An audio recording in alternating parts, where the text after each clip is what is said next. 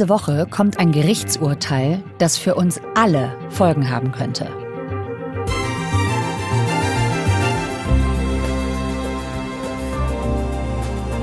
Egal ob Handy, Kreditkarte oder Online-Kauf, früher oder später hat wohl jeder von uns mal mit der Schufa zu tun. Und das oft, ohne dass wir es mitbekommen. Die Schufa durchleuchtet und bewertet uns in Sachen Kreditwürdigkeit. Und der Europäische Gerichtshof könnte dieses System jetzt kippen.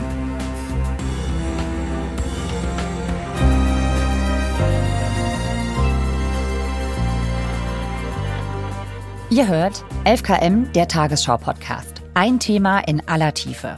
In der ARD Audiothek.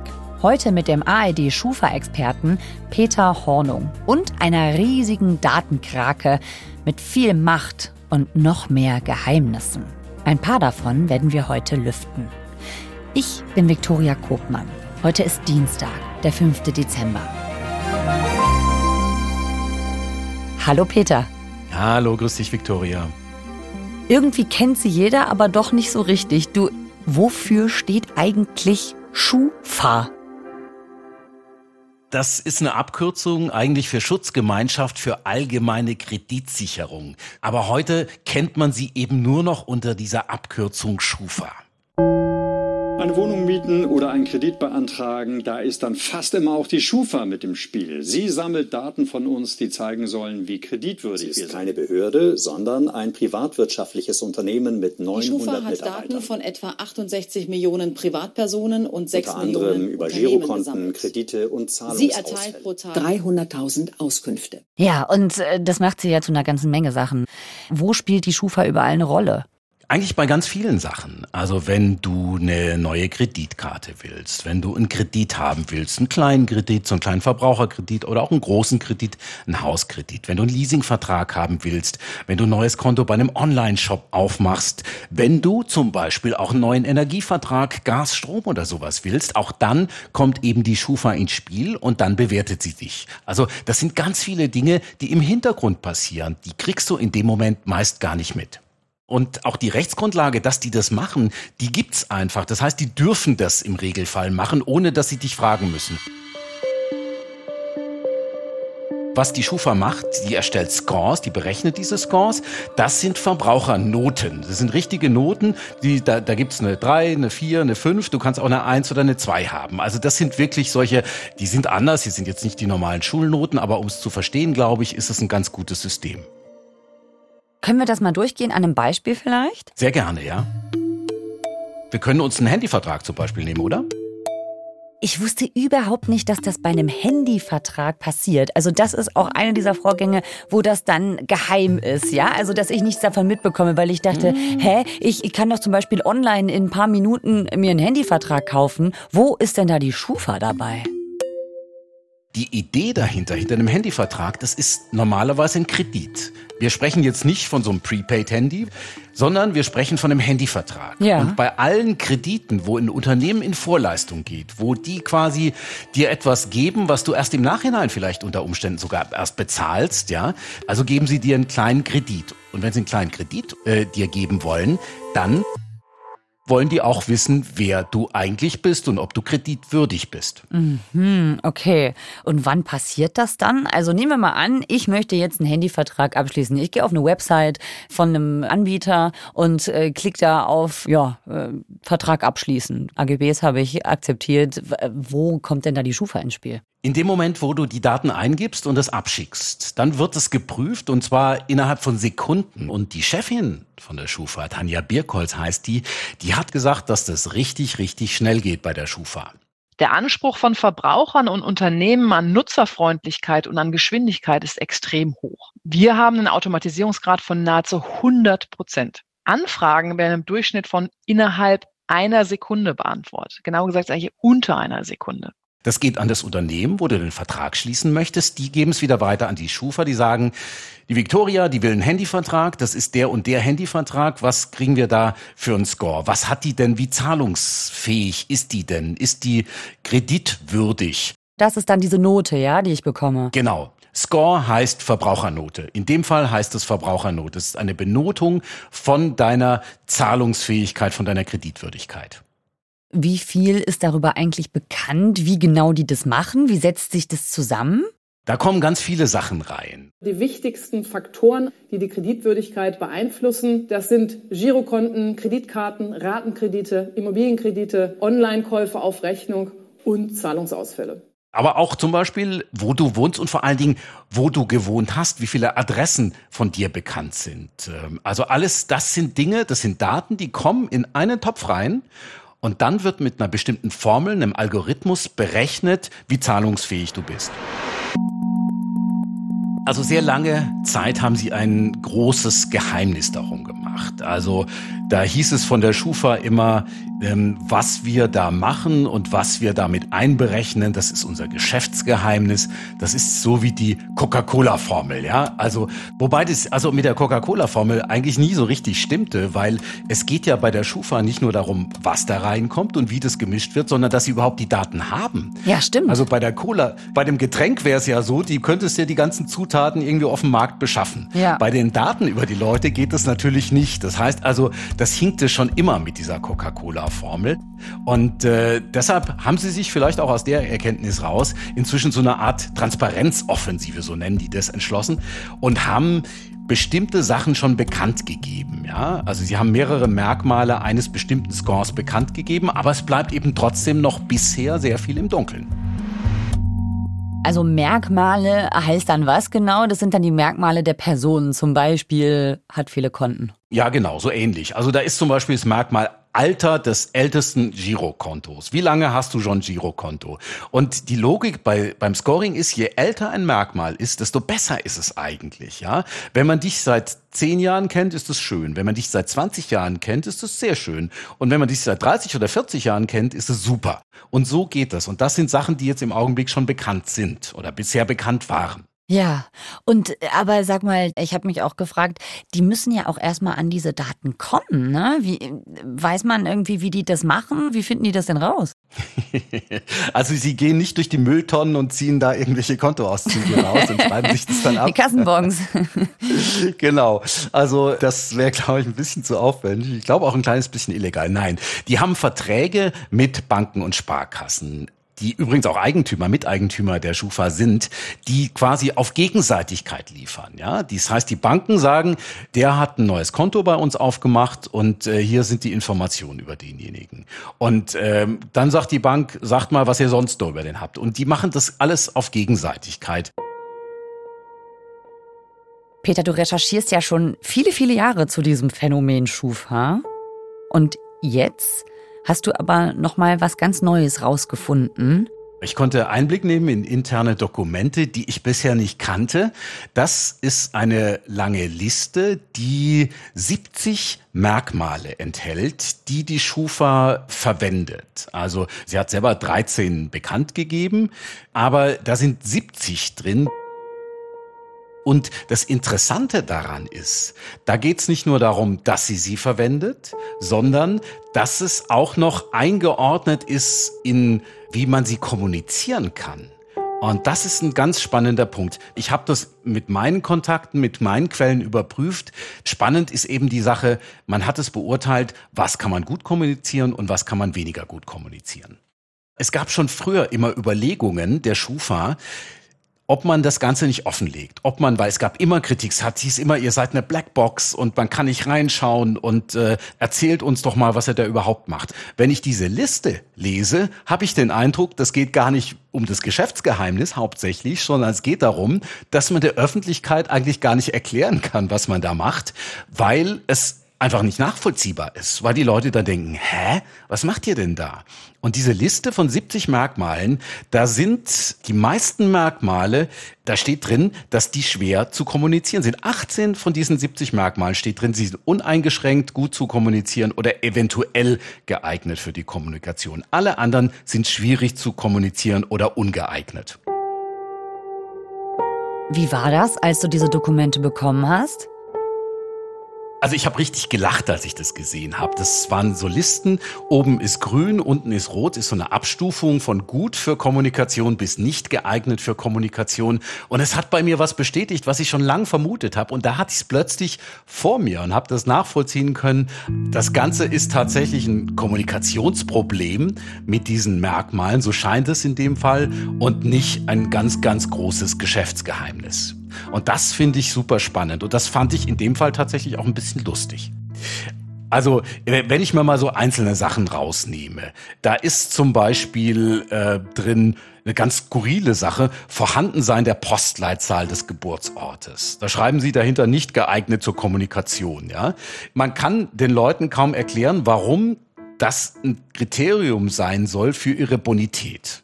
Also Postleitzahl vom Geburtsort ist eins der streng geheimen Merkmale von der Schufa. Welche hast du noch rausgefunden? Da sind zum Beispiel Vorhandensein eines Girokontos oder nicht. Das heißt, wenn du kein Girokonto hast, hast du ein Problem. Dann kriegst du ein Minus. Das heißt, wenn du zum Beispiel, also theoretischer Fall, du wohnst an der bayerischen Grenze, bist Österreicher, wohnst irgendwie auf der bayerischen Seite, hast dein Konto aber bei der Sparkasse in Österreich. Dann bist du irgendwie total unauffällig eigentlich, aber die deutsche Schufa weiß nicht, dass du ein Konto hast. Dann kriegst du ein Minus bei der Schufa, ja. Du bist neu im Land. Es gab früher ein Problem zum Beispiel bei Leuten, die aus dem Ausland gekommen sind. Es gab eine ganz berühmte Geschichte in der Schufa, die erzählt man sich da heute noch. Da ist ein Bayern-Spieler äh, in eine Bank gekommen, also mit Millionen nach München geholter Bayern-Spieler und wollte ein Konto eröffnen und wollte Kreditkarten. Haben die gesagt, ja, deinen Namen haben wir schon mal in der Zeitung gelesen, aber du bist hier nicht bei der Schufa drin, du kriegst hier einen schlechten Score. Und äh, hat keinen gekriegt. Dann hat er sich beschwert und dann ist denen aufgefallen, dass es halt jemand aus dem Ausland ist. Auch solche Leute werden dann erstmal mit einem Minus versehen. Bei welchen Merkmalen hast du dir gedacht, puh, das ist wirklich kritisch? Also da ist zum Beispiel das Merkmal Alter drin. Da steht dahinter gegebenenfalls problematisch wegen Diskriminierung, beziehungsweise da steht Antidiskriminierung. Das heißt also, da könnte man der Schufa dann vorwerfen, aha, ihr diskriminiert jüngere Leute. Das ist die Logik bei Scores, weil jüngere Leute häufig weniger zahlungskräftig sind. Oder wenn wir nochmal zur Postleitzahl kommen, Postleitzahl der aktuellen Anschrift der Person, da steht dahinter nicht geeignet für Kommunikation wegen Regio-Debatte. Das heißt, wenn du in einem schlechten Viertel wohnst, dann würde dich das runterziehen und wenn du in einem besseren Viertel wohnst, dann ist es gut und dann zieht sich hoch. Auch diese Diskussion wollten sie offenbar nicht haben. Okay, also du glaubst, die haben Angst vor Diskriminierungsvorwürfen oder Kritik eben dafür, dass es ein bisschen unfair sein könnte, wie sie die Leute da bewerten. Genau, das ist äh, ganz offenbar die Angst, die dahinter steckt. Bestimmte Dinge, äh, die der Öffentlichkeit einfach nicht zu vermitteln sind, wo sich jeder in den Kopf greift und sagt, was? Was sagt denn die Schufa selbst zu diesen Merkmalen? Hast du die damit mal konfrontiert? Ich habe die konfrontiert und die haben gesagt, wir können nicht nachvollziehen, welche internen Unterlagen sie da vorliegen haben, gesehen haben. Deshalb können wir die Angaben nicht überprüfen und kommentieren. Das heißt, sie wollen zu den Details gar nichts sagen. Aber sie sagen, ja, wir legen ja einige dieser Score-Merkmale offen auf unserer Seite. Wir haben die 13 wichtigsten Faktoren offengelegt. Aber das Interessante ist, und Sie sagen, das, was dahinter steht, das bleibt unser Geschäftsgeheimnis. Das Lustige ist natürlich, Sie sagen, die 13 wichtigsten Faktoren sind offengelegt und vier legen Sie nicht offen. Die sind anscheinend unwichtig, aber nicht unwichtig genug, um sie auch offen zu legen. Also da sind Sie nicht ganz konsistent in Ihrer Argumentation. Was Sie offengelegt haben, sind der sogenannte Schufa-Basisscore. Ab sofort können Privatpersonen ihren persönlichen Schufa-Basisscore jederzeit online und kostenlos einsehen. Mit dem Basisscore stellt die Schufa erstmals einen zentralen Wert zur persönlichen Bonität über die App kostenfrei zur Verfügung. Das ist sozusagen so eine, so eine Referenzzahl, so eine Referenznote. Die wird aber nur quasi dem Verbraucher, der Verbraucherin kommuniziert. Das ist nichts, was tatsächlich an die Unternehmen geliefert wird. Die ah, kriegen okay. andere Sachen. Dieser Basisscore ist so über alle Scores hinweg so eine Aussage. Mhm. Und den haben sie teilweise durchschaubar gemacht. Das heißt aber nicht, wenn mein Basisscore ist, dass alle anderen meine Scores auch so gut sind, weil in die anderen Noten werden andere Sachen einbezogen. Das heißt, da habe ich wieder eine andere Schlussnote sozusagen. Das ist eigentlich wie ein Schulzeugnis, wo ich verschiedene Fächer habe. Wenn ich irgendwie einfach studieren will, dann wird betrachtet, was ich da alles in der Richtung schon gemacht habe und guckt auf die Gesamtnote, die da errechnet wird. Und wenn ich was anderes studieren will, dann wird aus anderen Fächern etwas zusammengezählt und wird, wird da wieder auf eine Endnote geschaut. Die Argumentation der Schufa ist, das versteht keiner, ist die Frage, muss man sagen, wenn ich das jetzt erzählt habe, ob das so ist. Und ja. zweitens, das will kaum einer wissen. Mhm. Das ist deren Argumentation, wobei ich denke, da sind schon Punkte dabei, die wüsste ich schon gerne. Es gibt noch eine andere aktuelle Entwicklung in Sachen Schufa gerade. Es läuft nämlich ein Verfahren gegen die Schufa vor dem Europäischen Gerichtshof. Da soll bald ein Urteil gesprochen werden am 7. Dezember. Warum sind die vor Gericht? Worum geht's da? Also das ist ein Verfahren, das wurde angestoßen von einem deutschen Gericht, vom Verwaltungsgericht Wiesbaden. Es geht im Prinzip um mehrere Fragen. Die wichtigste Frage dabei ist, vereinfacht gesagt, ist es zulässig, dass Unternehmen, also Firmen, anhand des Schufa-Scores entscheiden, ob jemand einen Vertrag kriegt oder nicht? Das ist die zentrale Frage, ob quasi der Schufa-Score, und dieser Begriff ist da auch drin, maßgeblich dafür ist. Das heißt, also wir nehmen jetzt mal die Handyfirma zum Beispiel, wenn die sagt, Victoria, hä, der Score ist hier und eigentlich müsste der ein bisschen höher sein. Und dann sagen sie, nee, du kriegst leider keinen Vertrag, kauf dir doch ein Prepaid-Handy. Also erst Geld, dann äh, Handy und Vertrag. Und das Ganze äh, ist ein Verfahren vom Europäischen Gerichtshof, da steht die Entscheidung an. Und man weiß oft, ob der Europäische Gerichtshof so oder so entscheidet, weil es gibt den sogenannten Generalanwalt oder Generalanwältin, die schreiben ein Plädoyer, das ist im März schon erschienen. Und meistens entscheidet in 85 Prozent der Fälle, das ist eine Zahl, die da bekannt ist, entscheidet der EuGH so wie die Generalanwaltschaft plädiert hat. Und in dem Fall ist es so, dass die gesagt haben, wenn allein anhand dieses Schufa-Scores entschieden wird, also wenn der maßgeblich ist für eine Entscheidung, dann ist es nicht zulässig. Das heißt, deshalb hat die Schufa jetzt auch weiche Knie. Also das heißt, es sieht schlecht aus für die Schufa und das wissen die auch. Wie reagieren die darauf? Ja, sie haben als erste Reaktion, die fand ich ziemlich bemerkenswert, Schreiben verschickt an ihre Unternehmenskunden schon vor einigen Wochen. Und da hat sie die Schufa, die Unternehmenspartner ähm, gebeten zu bestätigen, dass der Schufa-Score eine Vertragsentscheidung nicht bereits vorwegnimmt ähm, und dass er auch nicht maßgeblich ist für so einen Vertrag. Das ist der wichtige Punkt in diesem Plädoyer des Generalanwalts, der sagt, wenn der Schufa-Score quasi den Daumen senkt oder den Daumen hebt, dann ist es einfach so, dann, dann darf das nicht sein, weil das dann automatisiert ist. Das heißt, die gucken nur auf die Note und sagen, ah, die Note ist uns aber nicht gut genug und deshalb kriegst du jetzt keinen Vertrag. Das ist nicht zulässig. Und deshalb hat sich die Schufa dann an ihre Kunden gewandt und gesagt, unterschreibt uns doch mal, dass unser Schufa-Score gar nicht so wichtig ist. Und das ist natürlich total lustig, weil die Schufa sonst immer betont in ihrer Bewertung, wie wichtig sie selber ist, wie wichtig ihre Bewertungen sind. Also das heißt, Sie haben Briefe an Ihre eigenen Kunden geschickt, dass Sie denen mal bestätigen sollen, dass Ihre Bewertung überhaupt nicht so ausschlaggebend ist, ja? Ja, das ist genauso, wie du sagst und es ist genauso absurd, wie du sagst. Und man kann sich auch vorstellen, wie diese Kunden teilweise reagiert haben. Ja, es ist fast ein bisschen putzig, dass die Schufa jetzt versucht zu argumentieren, dass der Score nicht maßgeblich ist für die Entscheidungen der Kunden der Schufa, also der Hauptkunden, nämlich der Banken, Versicherungen, Telekom-Anbieter und so weiter. Ich habe da mit Matthias Spielkamp äh, von der Organisation Algorithm Watch gesprochen drüber. Der hat sich auch schon lange mit der Schufa beschäftigt und auch dem habe ich das Schreiben vorgelegt, den Inhalt dieses Schreibens, das die Schufa an die Unternehmen geschickt hat. Und der hat sich da ziemlich deutlich geäußert. Zu argumentieren, das ist ja eigentlich gar nicht so wichtig, würde ja bedeuten, dass alle diese Unternehmen ganz viel Geld für irgendwas ausgeben, was sie eigentlich nicht so richtig brauchen, beziehungsweise was nichts wert sein soll. Und wie haben die Unternehmen auf diese Briefe, auf diese Unterschriftenkampagne reagiert? Ich habe mit mehreren gesprochen, natürlich nur im Hintergrund. Es waren alle Firmen, die gesagt haben, bitte nicht unseren Namen nennen, weil wir erstens mal das nicht der Schufa erklären wollen, dass wir dir das jetzt erzählen und zweitens nicht damit in der Öffentlichkeit stehen wollen. Aber wir fanden das sehr schräg. Also wir fanden das sehr schräg, dass die Schufa das äh, überhaupt fragt und dass sie sich von uns da was unterschreiben lassen wollen im Vorfeld dieses Urteils.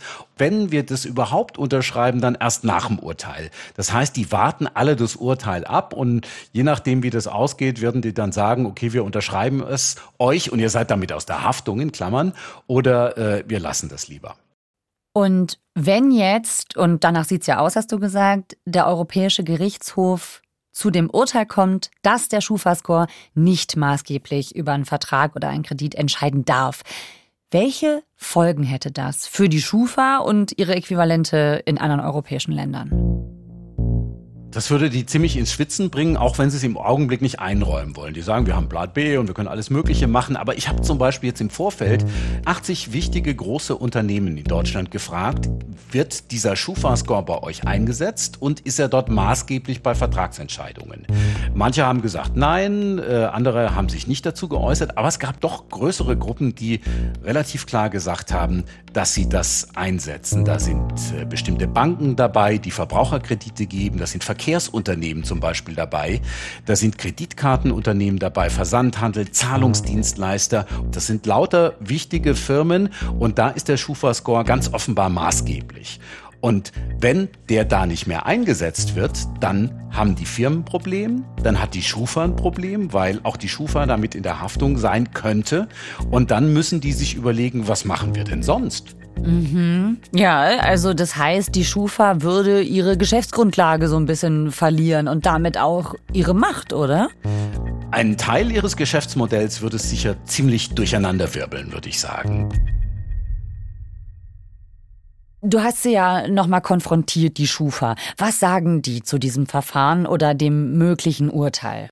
Na, Sie sagen eben, dass Sie verschiedene Pläne haben, wenn es schlecht für Sie ausgeht. Sie entwerfen so ein paar Szenarien. Der wichtigste Plan ist der quasi, wenn das tatsächlich so kommt, wie es erwartet wird. Es könnte aber auch, und dafür gibt es eine geringe Wahrscheinlichkeit, so sein, dass das Gericht jetzt ganz anders entscheidet, als der Generalanwalt das vorgegeben hat und deshalb äh, die Schufa so weiterarbeiten kann wie bisher. Also Sie sagen, wir werden uns anpassen, das sagen auch alle Unternehmen, wir werden uns anpassen, wir werden uns die Entscheidung anschauen, wir werden uns die durchlesen und dann werden wir darauf reagieren oder beziehungsweise erstmal feststellen, ob wir reagieren müssen. Das heißt, die sind alle sehr bereit, die sind in den Startlöchern und die werden alle die Stunden noch zählen bis zur Verkündung des Urteils. Ja, und wir auch, oder? Du auch? wir sind gespannt. Ich auch, ja, ja. Ich bin sehr gespannt und äh, ich bin sehr gespannt, was danach in der gesamten Branche passiert. Und wie gesagt, also ähm, wenn es danach etwas ist, was Scoring transparenter macht, dann wird es sehr gut sein. Und ich glaube, grundsätzlich ist es schon gut, dass man über dieses Scoring spricht und einfach weiß, okay, das läuft bei so vielen Sachen im Hintergrund und ich krieg's gar nicht mit. Welche Möglichkeiten hätten denn Unternehmen dann überhaupt noch, ihre Kundinnen und Kunden zu überprüfen, wenn dieses Urteil negativ für die Schufa ausfällt? Die müssten im Prinzip dich um Zustimmung bitten. Die müssten dir erstmal nachvollziehbar erklären, was sie da tun, was sie im Augenblick nicht machen. Und zweitens müsstest du ausdrücklich zustimmen. Das wäre komplizierter, aber das hieße natürlich auch, dass du mehr erfährst. Was ist denn, wenn die das Einverständnis nicht geben oder wenn die nicht einverstanden sind mit dem Ergebnis? Das ist dann das nächste Problem, weil ein Einverständnis zu geben bei so einer Vertragsentscheidung, das heißt im Prinzip, ich habe eine Wahlmöglichkeit. Also wenn ich nur ankreuzen kann und dann kriege ich den Vertrag, dann habe ich keine Wahlmöglichkeit mehr. Das heißt, auch dann kommt man wieder an den Punkt, wo man im Prinzip vielleicht ein Nein bekommt äh, von der Verbraucherin oder einem Verbraucher und man dann wieder dasteht ohne Information, aber gleichzeitig gar nichts abfragen kann. Also das ist wirklich ein Problem und das ist, glaube ich, auch noch nicht zu Ende gedacht. Okay, also das heißt, dieses Urteil könnte richtig was verändern, auch für uns Verbraucher, aber wir wissen einfach noch nicht was. Genau. An dem Punkt ist es so, ich glaube, als Verbraucher nimmt man sich jetzt einfach mal das Popcorn, setzt sich aufs Sofa und guckt zu. Peter, vielen Dank für diesen Einblick in die Blackbox Schufa. Sehr gerne. Es hat mir Spaß gemacht, mit dir zu sprechen. Morgen hört ihr bei 11KM, wieso BMW bei einem angeblichen Vorzeigeprojekt in Marokko einen toxischen Deal eingegangen ist. Eine spannende, investigative Recherche. Genauso wie die von heute. Peter Hornung hat zusammen mit Nils Wischmeier zur Schufa recherchiert, in einer Zusammenarbeit von ARD und Süddeutscher Zeitung. Und wollt ihr mehr investigative Geschichten aus der ganzen ARD? Dann checkt doch mal die App der ARD Audiothek. Sucht da einfach Investigation und ihr findet spannende Podcast-Reihen, wie zum Beispiel Wild Wild Web vom BR. In der ARD Audiothek ist auch 11KM zu Hause. Hören könnt ihr uns überall, wo es Podcasts gibt. Autorin dieser Folge ist Eva Erhardt. Mitgearbeitet hat Hannes Kunz. Produktion Christiane Gerhäuser-Kamp, Ruth Maria Ostermann, Fabian Zweck und Jürgen Kopp. Redaktionsleitung Lena Gürtler und Fumiko Lipp. 11KM ist eine Produktion von BR24 und NDR Info. Mein Name ist Viktoria Kobmann. Wir hören uns morgen wieder. Tschüss!